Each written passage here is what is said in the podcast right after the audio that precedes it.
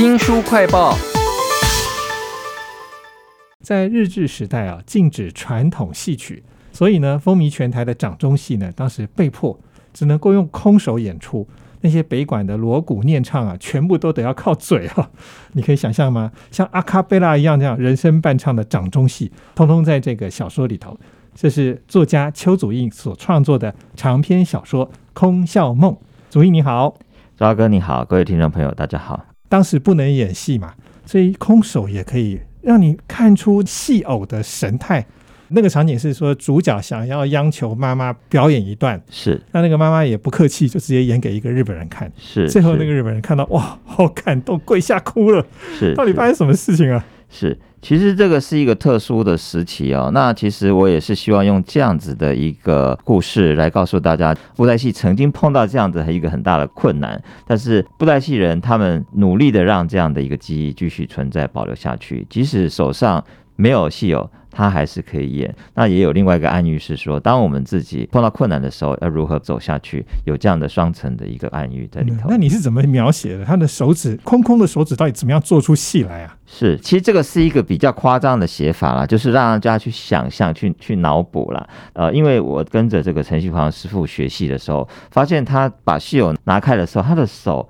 简直是像武林高手一样神奇的肌肉跟力与美哦！所以我把这样子的一个灵感放在我的书当中。我在写到他的母亲示范他的空手追风的时候，其实那是一个老旦的动作。其实我们一般而言在跟师傅学的时候，就是看着学。那其实那是因为师傅他对我们比较好。以前的学徒可能十几二十年都没有办法看到师傅戏有下的那双手。在这样的一个情况，他可以看到一个这个女的师傅。他把他的绝技在没有戏友的情况下演给别人看。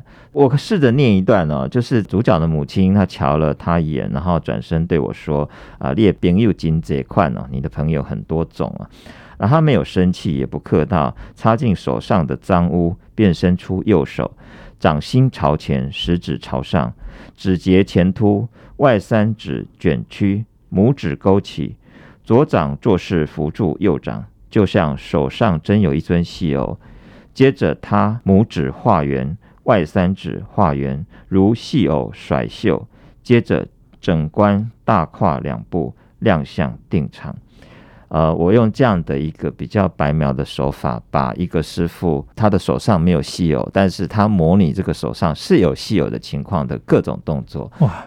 祖印其实在写《空笑梦》的时候，我相信这个描写应该是因为你真的有去学戏哈，然后又愿意把它记录给我们看，所以才是我们读者之福。甚至在小说里头，那个日本人看到了这一幕的时候，他当场就痛哭下跪。是，这应该不是民族什么情感的问题吧？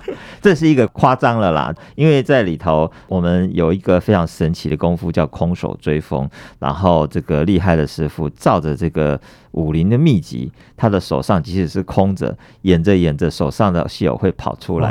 当然这是不可能的事情，但小说嘛，我们让大家赋予比较神奇的想象。这个日本人在当时呢，就是因为日。治时期，然后他又很喜欢艺术，他是来自于这日本的那个是人形净琉璃的，对对对对哦。然后他到了台湾，竟然他手上不小心拿到了两本那个秘籍嘛，一个是《空手追风录》，是另外一个是《静观出神笔记》。是，我觉得读到这里，这《空笑梦》难道是武侠小说吗？呃，其实之前曾经有。有一度希望他是朝这个方向去发展。呃，我我个人对武侠小说也是非常着迷哦。武侠小说是一个用武力去解决事情的一个世界观的话，其实当我们把这样的一个概念放在布袋戏、掌中戏，我们用掌中戏来解决人生的问题，其实它也某种程度也是一种武侠小说。是《空笑梦》里头这个类似像武侠小说的描写，绝对不是只有招式而已，是招式背后的含义。每一个人他在掌握他的。戏有的时候，是他其实理念就会影响到他的戏剧或美学的表现。是像这个《空笑梦》里头有一段呢，是这个剧团黄金楼是他的一个团长叫金狗师啊，是就点醒了这个主角说：“哎，你是天才没错，但是呢，你要用左手去教你的右手怎么样演戏。”掌中戏跟美学竟然可以结合在一起，非常的厉害。是是是，因为我们通常呃每一个人可能都会有一只手会比较厉害，可是就算他再厉害，你他可能会在某些地方会过不去，有一个关卡。你就是不会，你就是那个会歪歪斜斜。可是你这时候你换另外一只手一起来演的时候，它像一个镜子，像一对兄弟。彼此是可以互相教学的。这个其实，在实际的这个布袋戏的现场，呃，这些布袋戏的师傅们，他们的确是这样子，两手一起练，一定要练到两手像照镜子一样。哇，对，这个其实是是有所本的。甚至在南部的这个，我们根据一些文献啊，像这个西罗的星星阁啊，中任弼老先生，他去年过世了，他的父亲在教他的时候是。在他们家里弄了一面。很大的镜子，就像我们现在的那个舞蹈教室或者这个戏剧排练场一样，有面大镜子，让学徒可以对着镜子练。我们难以想象，在五六十年前，甚至一百年前，是有这样的一个盛况，简直就是古墓派练功师那种感觉。是是是是。这一本《空笑梦》的小说，真的就是有武侠小说的趣味，但是它还有很多美学的，还有历史人文的背景哈。是。那讲到那个历史的部分，我觉得你有很多段都可以看出当时发生什么事情，因为它是跨剧非常长的，是有日志。然后有民国白色恐怖的时期嘛？是。那其中有一段呢，是说这个主角齐弥塞就是简天阔，他已经瞎眼了，流落在民间，在云林的乡间呢，被当年那个戏团黄金楼的小师叔给认出来了嘛？是是。两个人，一个是。瞎眼，一个是断手，是，然后竟然还可以编一出布袋戏，是前一天编，然后后天演的那样子，像连续剧一样，而且也有电台。这当时的情境大概是什么样子的？啊，这个其实是非常写实哦。其实那里就是在讲一个台湾的金光戏兴起的一个盛况哦。当时其实不管是我刚刚说的中任弼也好，或者这个五周元的黄氏家族黄俊雄他们几个兄弟，或者他的师兄弟。真的是这样子，到处去演戏，然后创造新的剑侠戏、武侠戏，一直演下去，像说书一样，一集接着一集的演，在全台湾造成很大的轰动啊！我那一个段落其实就是希望把那样的一个气氛写出来。台湾的布袋戏历经了。这个日本人的禁戏，或者这个啊后来国民政府的语言政策，它其实很多时候都几乎是走不下去了。但是这些布袋戏人想尽办法要让这个戏剧继续留下来，让大家可以看到这个很精美的戏，化不可能为可能。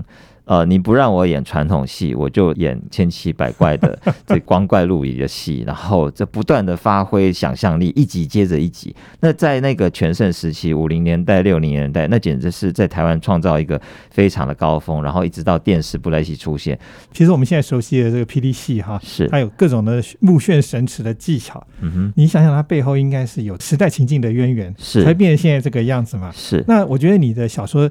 塞了一个很庞大的时空背景。这个主角呢，就是齐弥塞简天阔，是他一直到近代他才过世嘛。嗯哼，他的一生颠沛流离，然后创造了很多东西。是，那其中有一个我觉得很赞啊，叫断开金锁走蛟龙。是是，应该他还创造了很多的创举吧？是是是，布袋戏大概从呃一百年前南拐布袋戏在台湾就很风靡，那时候很多泉州的师傅来台湾演戏，因为台湾的拜拜的盛况实在是太惊人了。那拜拜就有这个神明的生日啊，各种神明的成道日。一定都要去鱼神敬神，所以布袋戏就有这样的市场。当然后这个南管戏之后是北管布袋戏，然后就非常的热闹，又有很多武打。然后之后又慢慢这个进戏了以后，又有这些样板戏，然后还有这个金光戏的出现。因为毕竟一个小小的五六十公分的戏偶在手上，其实五公尺六公尺外就看不到了，所以戏偶越做越大。到现在霹雳已经到了一百多公分了，这个其实是有一段辉煌的一个历史在里头啊。那这个主角，因为从一开始这个在日本进戏的时候，他就很没有门户之见，也没有传统的包袱，他就知道怎么样把这个历史故事拆散组合。跨越时空，甚至上日本跟中国的故事结合在一起，然后到了一个新的时代的时候，他把这样的一个套路跟他的小孩合作，然后激脑力激荡，创造一个新的故事。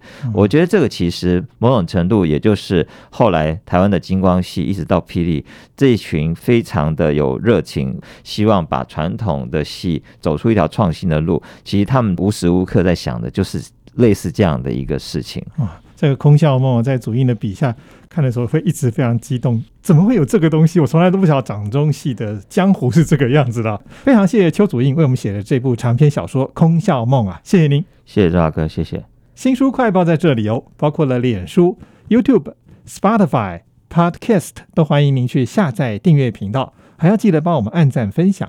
最近让你有点着迷的是哪一出布袋戏呢？欢迎给我们留言哦。我是周翔，下次再会。